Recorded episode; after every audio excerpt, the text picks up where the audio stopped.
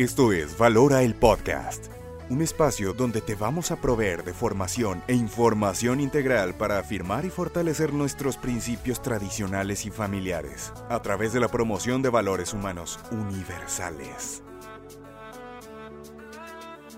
Quédate con nosotros.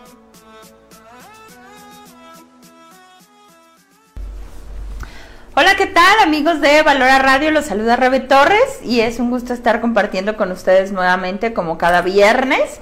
Este es tu programa Valora tu vida sin adicciones. Nosotros somos un apostolado y en el cual nosotros nos dedicamos al acompañamiento terapéutico. Tenemos un grupo de autoayuda que es todos los lunes 7.30 de la noche, si tú te quieres integrar, puedes hacerlo de forma presencial en el Templo de San Antonio de Padua. Es un saloncito que nos permiten. O si lo quieres hacer de forma virtual, nos solicitas el link. Te pasamos aquí el link y pides unirte al grupo cerrado. Ahí puedes escuchar las sesiones. Eh, hoy vamos a hablar sobre el alcoholismo, si es considerado una enfermedad y como una enfermedad si tiene cura. Para muchas personas que se acercan con tu servidora, tienen problemas de alcoholismo o familiares, esposas, hijos de personas que eh, tienen un problema de alcoholismo. Entonces, hoy vamos a hablar sobre algunas fases del alcoholismo. Hoy vamos a platicar si tiene cura, si es una enfermedad. Me voy a basar específicamente en la literatura de Alcohólicos Anónimos, porque como lo he dicho en los grupos de autoayuda, nosotros eh, trabajamos con los 12 pasos, pero considero que la literatura de Alcohólicos Anónimos es una verdadera joya y nos ayuda mucho no solo a dejar de beber, sino nos ayuda a aprender a vivir, que creo que es lo más importante. Entonces voy a mencionar algunos elementos para primeramente hablarle a ti que me estás escuchando, que ves el programa, que tienes un problema de alcoholismo, primeramente a la persona que consume alcohol. Generalmente hablo a los familiares, pero hoy quiero hablarte a ti que bebes y que dices que puedes dejar de beber y que dices que no tienes un problema tan grave y que tú dices que lo vas a controlar cuando te dé tu gana. Adelante. Pero creo que necesitas elementos para poder eh, justificar o contrarrestar o entender esta enfermedad. Así es que quédate con nosotros si tú eres una persona que tiene un problema de alcoholismo, si tú eres un familiar de alguien que tiene un problema de alcoholismo, sería muy bueno entender cómo piensa la mente de un alcohólico. Y sobre todo eh, qué podemos hacer, cómo podemos ayudarle a una persona que de verdad lo entiendo, tienen el deseo de dejar de beber, pero no tienen la voluntad todos tenemos el deseo de dejar de sufrir, pero no dejamos de hacer lo que nos hace sufrir. Y creo que ese es el problema de todos los seres humanos. La gran diferencia es que en el alcohol pues se manifiesta a través de un comportamiento. Entonces voy a mencionar algunos elementos como lo dije la literatura, pero sobre todo creo que me voy a basar en en la cuestión específica de lo que dice Alcohólicos Anónimos. Si tú no conoces la historia del fundador de Alcohólicos Anónimos, te recomiendo una película. También me puedes pedir el link. Está en una plataforma que se llama Gloria TV. La puedes buscar. Eh, la película muestra la perspectiva desde la esposa, desde Lois Wilson o Louis Wilson, que es la esposa de Bill W. Ella... Eh, la historia se refleja cómo la esposa ve el avance o vive con un alcohólico y cómo también se ve cómo se generó o cómo nacieron los grupos de AA. Creo que realmente vale la pena la película. Si tú la quieres ver, me solicitas el link y te lo paso. Lo voy a poner también en los posts de la página de 500 metros.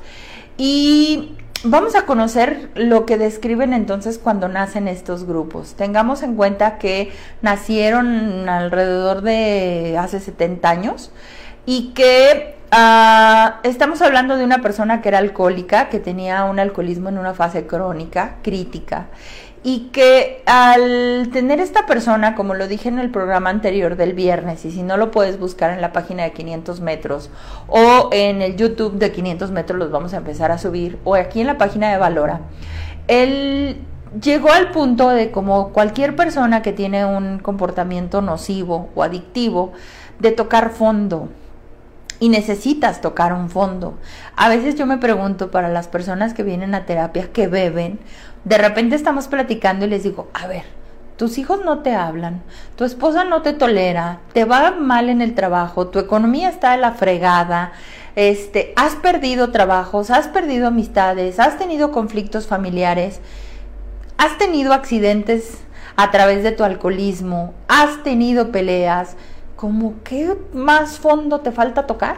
Te pregunto, porque a mi perspectiva ya tocaste muchos fondos hay personas que han estado en el en bueno aquí en Guadalajara este en México le dicen la curva aquí no me el torito aquí es la curva o has estado detenido las personas que están en Estados Unidos les has allá son un poquito más estrictos con la cuestión de si tú vas conduciendo y te y te no solo te infraccionan, tienen ciertas consecuencias a través de que vas conduciendo en un estado de ebriedad has tocado muchos fondos y no te has convencido que tienes un problema, explícamelo. No, Rebe, es que yo he salido adelante. Inclusive hay algunos que tienen su faceta como de hacer que no es tan grave y se burlan. Yo manejo mejor tomado que sobrio. Es que mira, siempre llego. Mm, mi carro ya sabe llegar. No tengo problema de ponerme este borracho. O sea, pues está bien que tú creas que no has tocado fondo, pero por favor analiza todos estos acontecimientos. Y entonces cuando nace AA, ellos empiezan a, a, tener mucha literatura, hay muchísimos libros que de verdad son una maravilla. Ayer que estaba yo viendo la literatura para preparar el programa del día de hoy, hay un libro que se llama Llegamos a Creer que es un libro que se basa en puros testimonios de experiencias espirituales de alcohólicos. Y todos son muy vastos, todos son maravillosos y te van mostrando cómo para que un alcohólico salga del problema que tiene, tiene que tocar un fondo y ese fondo te tiene que llevar a un despertar espiritual o a una experiencia espiritual, a un querer salir del hoyo. Aunque tú creas que puedes solo, aunque tú estés convencido que puedes solo, tienes que empezar a ver en el hoyo en el que estás. Y entonces dice un poco esta literatura. En la carta de un médico en el cual él felicita a A y extiende unas cosas, pero entonces él dice, eh, los que hemos sufrido la tortura alcohólica tenemos que creer que el cuerpo del alcohólico es tan anormal como su mente. No nos convencía la explicación de que no podíamos controlar nuestra manera de beber sencillamente porque estábamos desadaptados a la vida, porque estábamos en plena fuga de la realidad o porque teníamos una franca deficiencia mental. Y quiero aclarar esto, y sé que los alcohólicos son muy susceptibles y les tienen que hablar con pincitas porque si no se enojan, pero aquí lo dice que tú tienes una cuestión que no es normal. A ver, yo siempre lo he dicho, yo no estoy peleada con el alcohol. El alcohol es maravilloso. El problema es que tú que bebes no tienes dominio sobre el alcohol. No es normal tu manera de beber. Que tú quieras en tu mente ver lo normal es otra cosa. Porque hay algo, lo voy a poner, espero que se logre ver a través de mi teléfono, pero si no, lo voy a tratar también de ah, compartir en, en la página de 500 metros. Pero hay algo que se llama, oh, a ver si se ve tabla de alcoholimetría o tabla de alcoholemia. Y está hecha por un doctor. Entonces te voy a dar ciertas fases que menciona. Él dice que el primero es el consumo ocasional, el consumo experimental. Todos hemos tenido consumo ocasional. Vas a una, vas a una fiesta, te bebes una copa, vas a una reunión, bebes una copa, vas a un restaurante, ocasionalmente bebes. Pero después de ese consumo ocasional viene algo que se llama consumo constante. Ya no es de vez en cuando, ya es más recurrente, ya lo estoy haciendo parte de mi vida. Y luego viene una etapa en donde dice que el alcohólico empieza a adaptarse a su manera de beber y lo convierte en un hábito. Yo tengo esposas que llegan y me dicen, revés que mi marido de lunes a jueves es maravilloso, pero viernes, sábado y domingo lo perdimos.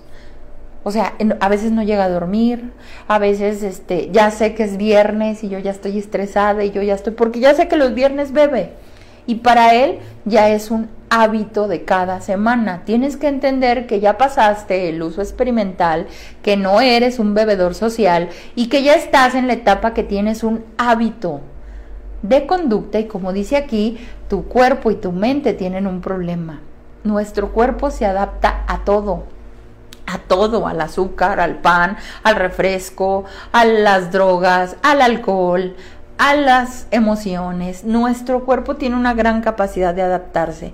Y después cuando hay este aumento de consumo, esta tabla dice que empieza la pérdida del control. La pérdida del control significa que entonces aumentas tu consumo, cambian tus emociones y el alcohol dentro de las categorías de las drogas porque las únicas drogas legales permitidas son el alcohol y el tabaco.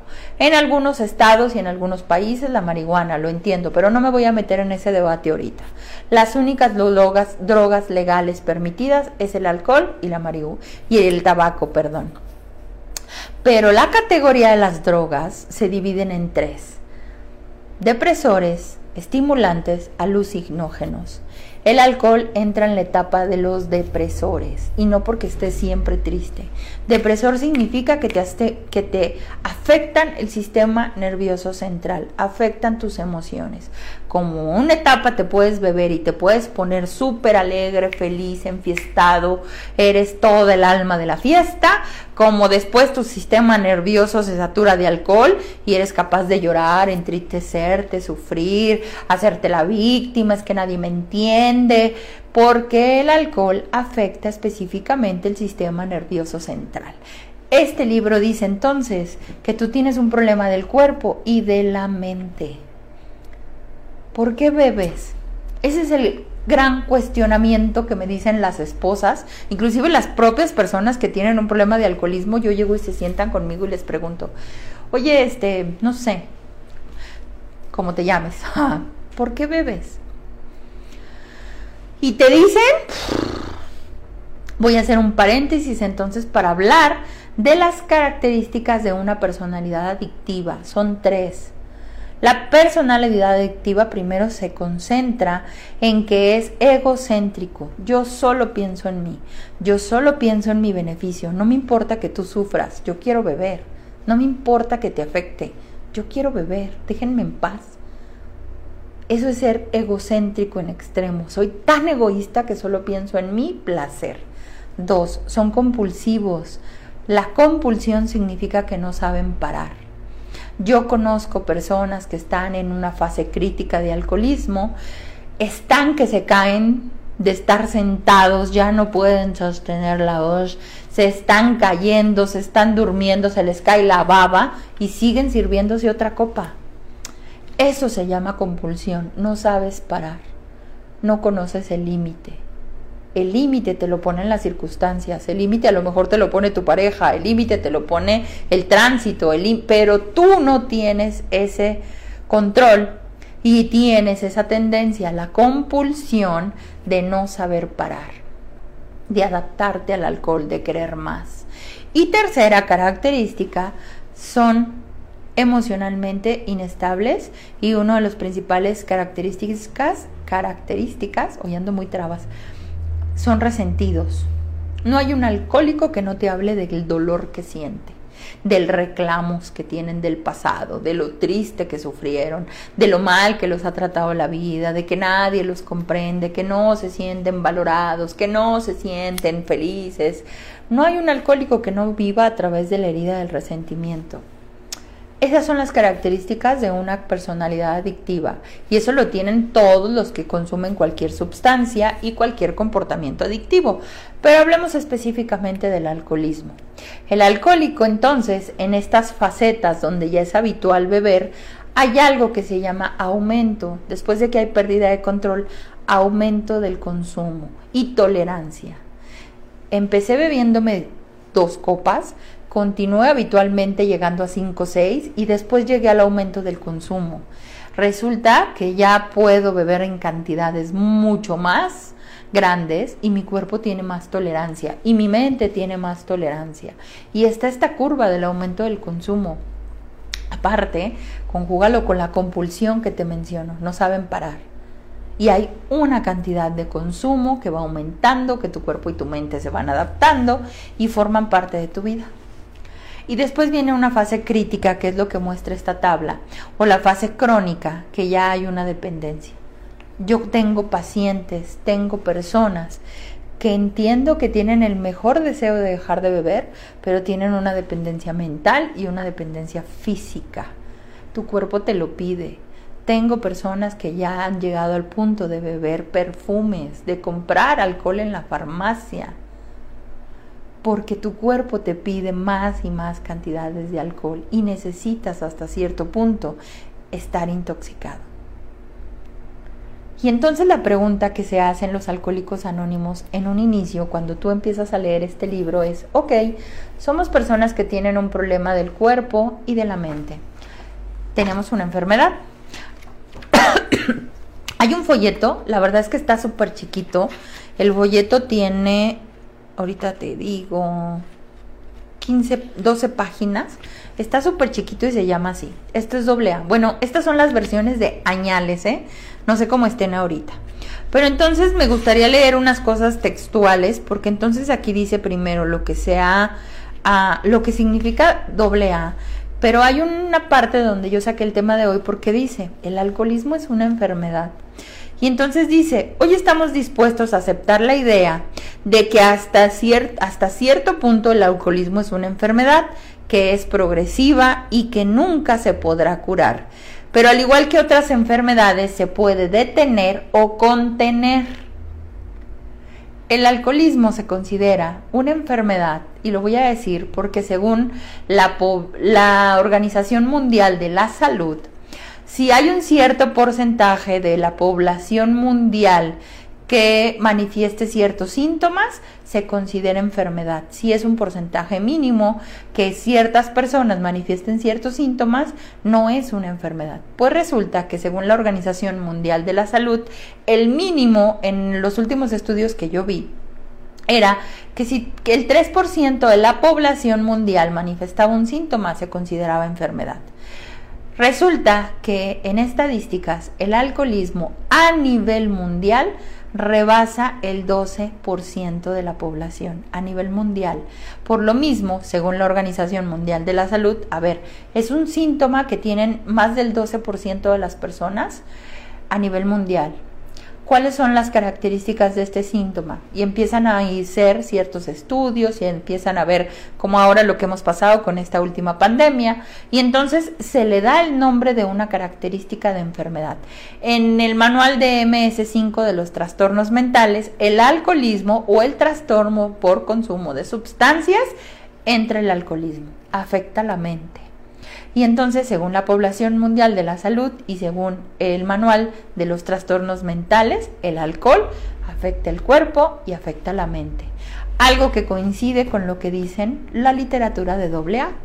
Y entonces dice, ah, hemos aprendido que para los alcohólicos hay pocas alternativas. Si continúa bebiendo, su problema empeorará de forma progresiva y parecerá indudablemente que está en el camino hacia las pérdidas. Ingresará a hospitales, cárceles, instituciones o inclusive hasta la muerte. La única alternativa es dejar completamente de beber o abstenerse inclusive de la más mínima cantidad de alcohol. Si tú estás dispuesto a seguir esta ruta, continúa leyendo este manual, dice.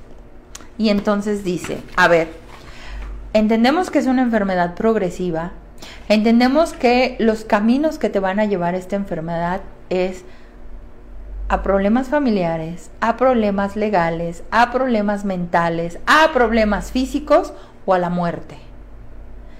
¿Cómo te puedo convencer que el alcohol te está destruyendo? Si tú mismo no te haces consciente. ¿Cómo podemos hablar que es una enfermedad crónica? Y degenerativa, si lo quieres llamar así, pero bueno, yo diría más crónica, como dicen ellos, y que tiene cura. La cura, aquí dices, abstente de dejar de beber. El gran conflicto que tienen los que beben es que llegan y se sientan frente a mí y me dicen, dime cómo, dime cómo, no puedo. Porque entonces para que tú quieras dejar de beber o para que tú puedas dejar de beber, necesitas empezar este proceso que te brinda AA, que funciona. Así como estadísticamente hay personas que se han rehabilitado y que se han curado, hay personas que no, pero no depende del programa, no depende de AA, no depende del grupo, no depende de mí, depende de ti. La pregunta aquí es, ¿tú quieres sanar? ¿Tú quieres dejar de beber? En algunas partes de un capítulo hacen la comparación del alcoholismo con un diabético o con un enfermo de cáncer. El enfermo de diabetes sabe que no puede consumir azúcar e inclusive se puede contener. Puedes tener pequeñas dosis contrarrestando ya con insulinas, medicamentos, lo que tú quieres. Pero a comparación del alcohólico, el alcohólico no sabe tomar pequeñas dosis de alcohol. Para mí la recuperación, y lo he dicho aquí, lo digo en el programa y los que me lluevan no me importa, si puedes aprender a beber pero es un trabajo bien arduo, de mucha voluntad, de mucha constancia y de mucha prueba y error en algunas ocasiones, no de que te vuelvas y te vayas hasta el cohete y digas, ay, no pude, lo intento la próxima vez, no, de que te convenzas que tú no puedes dominar el alcohol.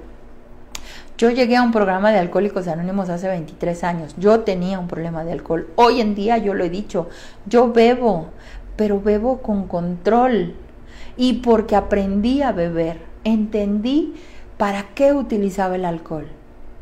Y entonces la pregunta es, ¿por qué bebes? Ah, mira, los 12 pasos, como les digo, mis libros están bien fellitos, pero son una joya. Los 12 pasos te dicen, ah, mira, los alcohólicos deben poder darse cuenta de que un instinto desbocado en su interior es la causa fundamental de su destructiva forma de beber y entonces muestra algunas cuestiones que tú tienes que identificar del por qué bebes. Hemos bebido para ahogar sentimientos de miedo, frustración y depresión. Hemos bebido para escapar del sentimiento de culpabilidad ocasionado por las pasiones y luego hemos bebido para lograr más pasiones. Hemos bebido por vanagloria, para gozar eh, más de los sueños disparatados de pompa y, podería, de, y poderío. No es agradable contemplar esta perversa enfermedad del alma. Y luego dice más adelante. Entonces, el alcohólico ha hecho un arte de inventar excusas Teníamos que beber porque nuestra situación era buena o mala. Teníamos que beber porque en casa nos agobiaban con cariño o porque no nos quieren. Teníamos que beber porque logramos éxito en nuestro trabajo o porque fracasamos en él. Teníamos que beber porque nuestra patria había ganado o nuestro equipo fue eliminado esta semana. Y por eso y por más razones tenemos que beber. O sea, que cualquiera de las excusas que tú me digas por la cual bebes, aquí dice que en el fondo lo que tú tienes es una enfermedad del alma. Y en el fondo lo que tú ocultas a través del alcohol dice que es la tergiversación de tu mente para excusar o esconderte a través del alcohol. Y lo dice clarito aquí, hemos bebido para ahogar sentimientos de miedo, frustración o depresión. En algún punto la literatura y en otros programas yo lo he dicho, si tú consideras que tapar la botella es la solución, estás perdido, ¿eh? Dejar de beber es bien fácil, aunque muchos me digan que no. Ayer hablaba con una persona y él me decía, es que mira, yo el problema es que ando en la calle y se me atraviesa una tiendita y llego y compro en una cerveza. Entonces ya voy manejando bien tranquilamente, pero luego se me atraviesa otra tienda y ya se me vació y llego y compro otra cerveza. Y entonces llego y compro otra cerveza. A ver, dime cómo le hago, Rebe. ¿No te pares? No, no se puede. Ah, bueno, si te paras en la tiendita, cómprate un agua mineral. No, no se puede. Ah, entonces, eh, cómprate un refresco. No se puede. Cualquier excusa que tú me des es para justificar el por qué bebes. Y la única respuesta la tienes tú, ¿eh? Para eso tienes que ir a terapia, para eso tienes que hacer un cuarto paso, como dice AA, para que analices tu personalidad. Y entonces te empieces a quitar todas esas justificaciones y todas esas ah, ideas mentales por las que según tú bebes. Es que bebo porque no me entienden. Pero si te das cuenta que tu comportamiento es el detonante de que no te entiendan. Es que mi mujer me trata mal. Mm, pues yo creo que no hay mujer que sea feliz con un borracho, ¿eh? Discúlpame. Es que mis hijos no me hacen caso. Ah, te la voy a plantear de otra forma. Yo lo platicaba hace poco, tengo un chico que yo le estoy dando terapia y le mando un abrazo tan grande a él. Él viene porque su papá es alcohólico. Y entonces empezamos a hacer como el análisis de tu personalidad, tu línea de vida. Y entonces en una de las sesiones él estaba sentado y empezamos a hablar de su familia, de su papá, y de repente él se pone pues emotivo, empieza a llorar y dice, ¿sabes qué me di cuenta, Rebe? Este, empecé a ver álbumes de foto porque me dijiste que hiciera mi línea de vida. Y sabes qué es lo más triste de todo, me dice, es que yo no conozco a mi papá sobrio. Todos mis recuerdos que tengo son de un papá borracho. Desde que tengo uso de razón, tengo un papá borracho. No conozco a mi papá sobrio. No sé quién es mi papá. Y a los 24 años que él tiene, tan lindo que me, lo quiero tanto, que llega él a pedir ayuda porque él ya estaba empezando a beber y él llegó al punto de decir, yo no quiero ser como mi papá. Entonces empezó él a entender el patrón que trae de su familia y empezó a darse cuenta que pues es lo único que él conoció, un papá borracho. Yo no me puedo sentar con mi papá a platicar de cosas, a lo mejor de la escuela, de mis preocupaciones, de una chava que me gusta, porque mi papá siempre está tomado. Y el problema es que cuando mi papá está tomado es agresivo. Y el problema es que cuando es agresivo se pelea con mi mamá. Y el problema es que luego mi mamá se pelea con él. Y él estaba en un conflicto. Ahora voy a hacer otro paréntesis. Muchos dirán, hay una parte de genética que traemos que nos predispone al alcoholismo, sí. Pero la genética no te define, ¿eh? porque muchos llegan y me dicen en terapia, ay, es que es genética, Rebe. Mira, mi abuelito fue borracho, mi papá fue borracho, pues yo soy borracho. No puedes luchar contra la genética. Es como los de mi abuelo era hipertenso, mi papá era hipertenso y yo por eso tengo problemas de hipertensión. Es genética, ya lo traigo, por eso soy borracho. Pues mira, tú y tu genética están bien equivocados. Perdón que lo diga así porque la genética es una pequeña parte que todos tenemos carga genética, sí, pero tu ambiente, tu historia de vida y tus condiciones del presente pueden activar o contrarrestar la genética. Este chavito de 23 años vino a terapia para entonces yo no dejarle a la genética, que como tengo un papá borracho, tuve un abuelo borracho y yo estoy empezando a beber, pues ya que la genética me gane, soy borracho. Porque en el fondo él sufre porque nunca ha tenido un papá cercano. Y es muy triste que tú, como borracho, como papá borracho, y que los hijos lleguen y me digan en terapia, es que mira las únicas veces que me dice que me quieres cuando está borracho, cuando está, cuando está pedo es que las únicas, o, o, depende del humor que traiga, porque algunos días andará borracho y bien buena onda y amoroso, y otros días andará borracho y de todo te pelea, de todo te reclama, te mm, recuerda toda tu descendencia, nomás está buscando entre qué, o sea, si te das cuenta que el alcohol es un problema o todavía no te convences, porque tengo muchos más elementos, ¿eh? Doble A te puede dar respuesta a todos esos. La pregunta importante aquí dice, ¿eh? tú tienes que beber, ¿por qué? Porque nadie me entiende. Ven a terapia para que te entiendas tú, no te tiene que entender nadie. Déjate de hacer la víctima, deja de vivir del resentimiento. Ay, porque mi papá no me quiso. Te doy la noticia, muchos no nos sentimos queridos por nuestros papás y no seguimos siendo borrachos. Así es que cualquier justificación que tú tengas, dice AA, está comprobado que es una enfermedad de la mente. Y tú vas a buscar y hurgar en tu mente y en tu vida y en tu pasado resentimientos que te ayuden como un trampolín para seguir bebiendo. Y entonces llega el punto en el que te tienes que empezar a ser consciente que sí tienes un problema que el alcoholismo sí es un problema, que sí es una enfermedad y que sí te está causando un conflicto a ti y a tu entorno. Yo lo he dicho en programas anteriores, el alcohólico dicen que es como el epicentro de un terremoto. En el epicentro no hay réplicas, alrededor es en donde está toda la destrucción. Porque tú eres bien feliz como vives, tú eres un egocéntrico, tú nada más piensas en ti. Y entonces cuando tú ya ves la destrucción alrededor, sí, eres bien valiente para decir, es que no me entienden, todos están en mi contra. Pero resulta que no te das cuenta de la destrucción que causas. Yo sí escucho a tu esposa, yo sí escucho a tus hijos, yo sí me doy cuenta de la destrucción que causas. Y yo estuve de los dos lados.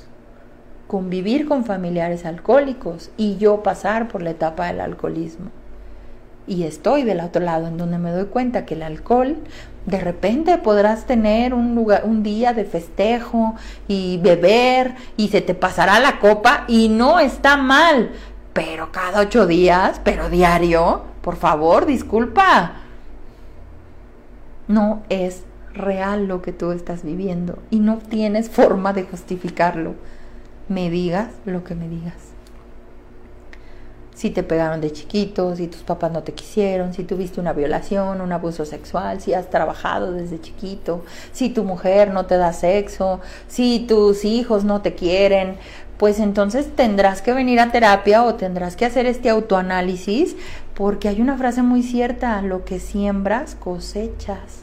¿Cómo quieres que quieran un borracho? De verdad, explícamelo. ¿Cómo quieres que quieran a una persona que no es grata su compañía?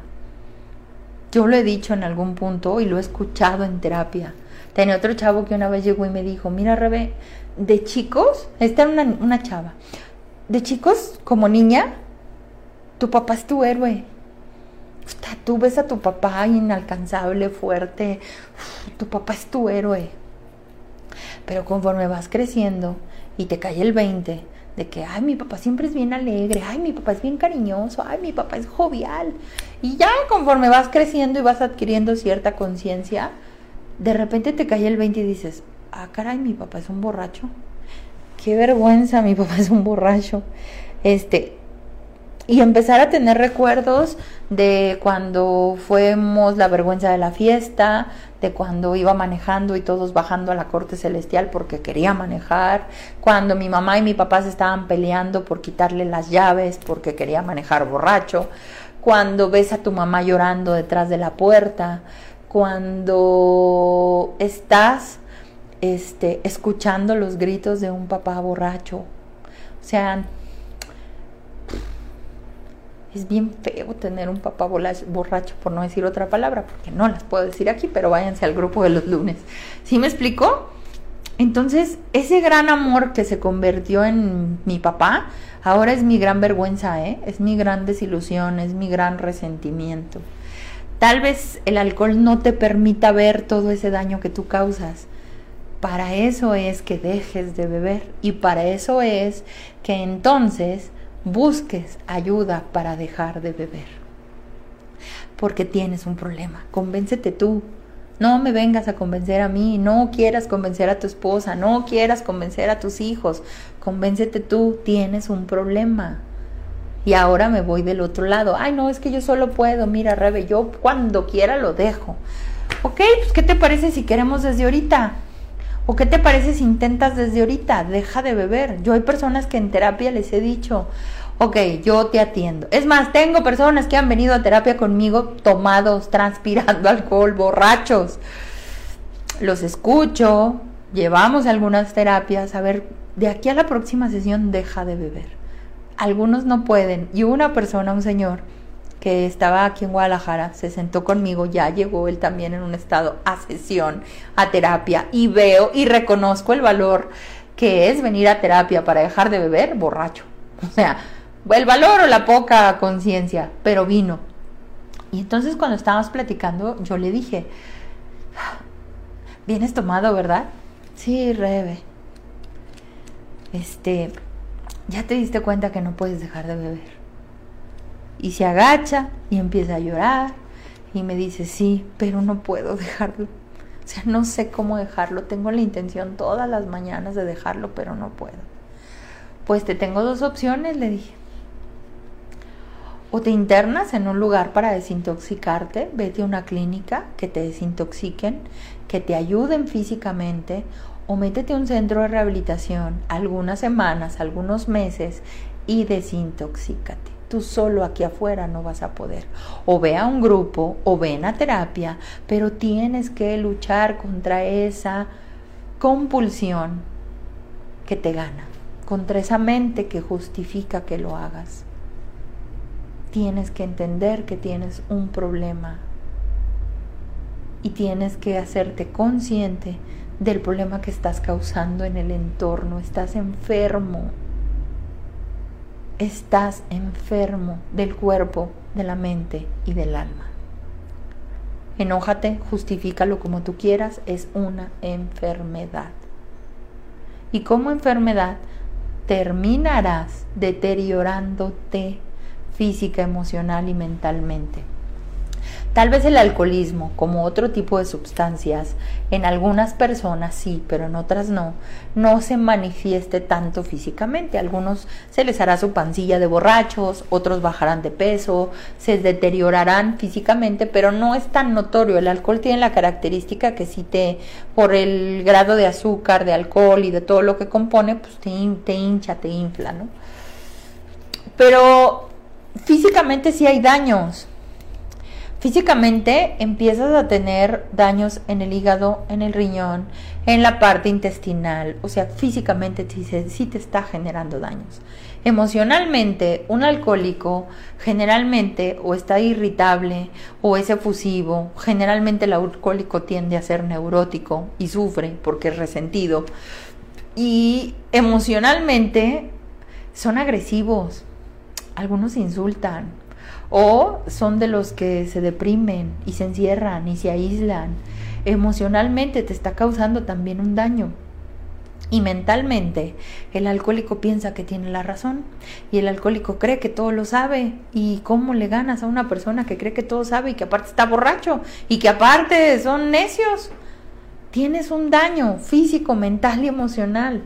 Tienes un daño en esa parte dice, para que tú te empieces a recuperar, necesitas entender que el alcohol es una enfermedad y que para que tú encuentres esa solución, entonces necesitas trabajar en tu persona. Aquí dice, creemos que el abstenernos de beber no es más que el principio. La demostración más importante de nuestros principios o de la recuperación nos espera en nuestros respectivos hogares, ocupaciones y asuntos. Tú necesitas aprender que el beber es el primer paso. Deja de beber, porque los que dejan de beber y no tienen un acompañamiento terapéutico y no tienen un grupo y no tienen un apoyo emocional, desarrollan algo que se llama síndrome de la borrachera seca. El síndrome de la borrachera seca o los alcohólicos secos son los alcohólicos que van y juran al templo y voy a jurar seis meses no beber. Y lo logran, obviamente por la fe y por, y por su voluntad. Pero a los seis meses y un día, no los encuentras en tres, ¿no? Pero en esos seis meses que dejan de beber y que no tienen un apoyo terapéutico, se desarrolla algo que se llama síndrome de la borrachera seca. ¿Y qué significa esto? Que yo soy un alcohólico seco, dejé de beber, pero sigo teniendo este comportamiento del alcohólico. Soy neurótico, soy agresivo, soy resentido, estoy de malas, estoy irritable, me estoy peleando, desarrollo cierta neurosis desarrollo cierta susceptibilidad y luego, ay, pues es que dejé de beber y nadie me ha dicho nada. Y es que no ven el gran esfuerzo que hago. Y, o sea, a veces cuando vienen conmigo a terapia les digo, ¿y qué quieres? Que lancemos cohetes, que te hagamos una fiesta. O sea, dejar de beber no es un gran logro. Entiendo que es un logro muy grande para ti, pero, pero no es para que lancemos cohetes, ¿eh? Es tu proceso personal, para eso vienes a terapia, trabaja tus emociones. Y entonces, bueno, pues en esta parte lo que tú tienes que entender es que ocupas ayuda. Entonces, voy a leer algo. Esto la verdad es que creo que es un poco este Hay algo, hay, otro libro que me parece muy bueno, también muy viejito que tengo, que se llama Hojas Sueltas, que lo venden también o está dentro de la literatura de AA. Y entonces aquí dice ciertos puntos, factores que ayudan a una sobriedad, humildad, honradez, fe, fortaleza, ah, amor y después viene servir a otros. Eso es algo que te puede ayudar a recuperarte. Uno, ten la humildad de reconocer que tienes un problema. Estás enfermo. Estás enfermo. No puedes dejar de beber por ti mismo. Y si puedes, demuéstramelo. Cállame la boca y demuéstramelo. Deja de beber un año, deja de beber dos años. Y en esos dos años ten terapia y entonces con honradez y con fe y con servicio y con fortaleza te vas a transformar en un nuevo ser humano. Pero de entrada, no me digas que tú puedes y no me digas que cuando tú quieras porque no has querido. Y ese es el problema cuando vienen a terapia, tal vez las esposas de los alcohólicos o los alcohólicos. Cuando vienen juntos, yo misma les digo, ¿eh? ¿Tú quieres dejar de beber? No, Rebeca, yo no tengo un problema. El problema es ella que es neurótica. El problema es ella que está loca. El problema, ok, no hay bronca. Ella va a tomar terapia. Pero de tú no cambiar, yo voy a ser la primera que le diga o que te ponga límites bien claros o que te se aleje de ti, porque tú eres una persona nociva. Estás enfermo. Y como enfermo, contagias a los demás. A, los a lo mejor los demás no beben, pero tus síntomas de enfermedad espiritual y emocional los estás contagiando. Tu amargura ya la traen todos, tu negatividad ya la traen todos, tu resentimiento, resentimiento ya lo tienen todos. Y así como el enfermo a veces se le tiene que aislar para evitar contagiar a los demás, eso vamos a hacer contigo. Y ni te enojes, porque no podemos convivir con un enfermo porque a veces en convivir con un enfermo mi vida corre peligro. Mis hijos están recibiendo ciertos ejemplos que yo soy incongruente como tu pareja. Yo necesito ponerte límites. Yo necesito aprender a ser independiente a ti. Yo necesito desapegarme del enfermo alcohólico. Yo necesito también sanar. Tú como esposa, tú como hijo, tú como hermano, tú como padre de un alcohólico, necesitas terapia para aprender a poner límites. Y entonces empezamos con la humildad, no puedes, honradez. El alcohólico necesita un gran proceso terapéutico para venir a decir la verdad. De todo lo que ha hecho, de todo lo que ha vivido, de todo lo que tu mente piensa y de todo lo que ha sufrido, ¿por qué no? Sí, somos, somos el producto de nuestro pasado doloroso, sí, pero no te define, y no lo utilices como trampolín para justificar la forma en que bebes.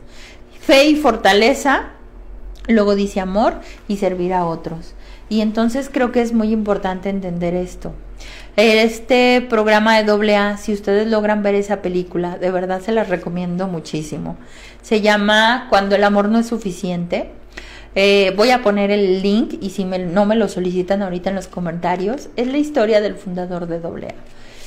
Y entonces, eh, en este punto, lo que ellos se dieron cuenta, hay una escena en donde él deja de beber y está buscando a otros alcohólicos para ayudar, para transmitirles o ayudarles o decirles que hay una solución, ¿no? Todavía ni siquiera habían creado doble A. Y entonces él llega y se siente, su esposa lo está esperando afuera de un lugar donde está hablando con dos personas que están alcoholizadas. Y él llega y se sienta y dice, ah, es que son necios, no entienden que tienen que dejar de beber y que se están destruyendo. Y entonces ella voltea y lo ve y le dice, pero eso que tú estás haciendo hoy te está ayudando a ti a mantenerte sobrio. Vamos a buscar otros dos borrachos, ¿no? Para pasar el mensaje. ¿Qué es lo que hacen mucho los grupos de AA? Que es bueno, sí es bueno. Yo, en la forma en como lo manejamos nosotros en el grupo, es no vayas a salvar a otros alcohólicos primero. Dice lo que acabo de leer. La verdadera demostración es primero, salva a tu familia, sálvate tú. Recupera esa esposa a la que tú le quitaste el brillo de sus ojos, a la que tú le mataste las ilusiones, a la que tú le has mostrado un panorama de la vida bien gris. Ese es el servicio. Eso dicen los 12 pasos, repara el daño que has causado. Porque tú como alcohólico tienes un chorro de chamba que reparar. Así es que tienes un muchísimo trabajo terapéutico para que tú puedas dominar tus emociones y tener la humildad de llegar a decir, yo te dañé. O sea, tú te casaste con un hombre y terminaste con un alcohólico. Y no, no, no creo que exista una persona que se haya casado y que haya dicho, ay, va a ser borracho. No, no lo hay. Yo te dañé. Hazte responsable de los daños que has causado se necesita honradez, fortaleza y muchísima fe. No es vayas a transmitir el mensaje a otros alcohólicos. Habrá otros que sí lo quieran hacer. Para mí, el verdadero recuperación, primero, tus hijos, tu esposa, tus padres, tus hermanos, tu línea cercana que has destruido. Pero empieza primero con tu persona. ¿Cuánto te has deteriorado tú como ser humano por el alcohol? ¿Cuánto has cambiado? Y qué triste que cuando yo le planteo a alguien que en terapia deja de beber, tanto él como los familiares y como este chico que me dicen, Reves, que no lo conozco sobrio. O sea, hay algunos que me dicen en la etapa de la terapia, ay, Reves, que si yo dejo de beber, ¿qué voy a hacer? Porque entonces llega el síndrome de la borrachera seca. Dejo de beber, pero me encierro en un cuarto, no quiero convivir, no sé cómo hablar con los demás. Es más, es que si yo dejo de beber, no sé quién soy. Pues para eso vienes a terapia, para eso vas a un grupo, para eso te tienes que conocer. Esa esencia de ser humano maravilloso que fuiste creado se cubrió de alcohol.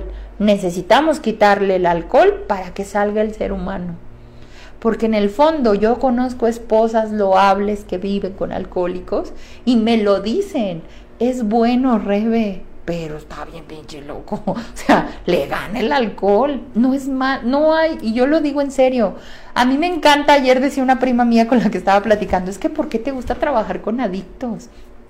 Tú corres peligro.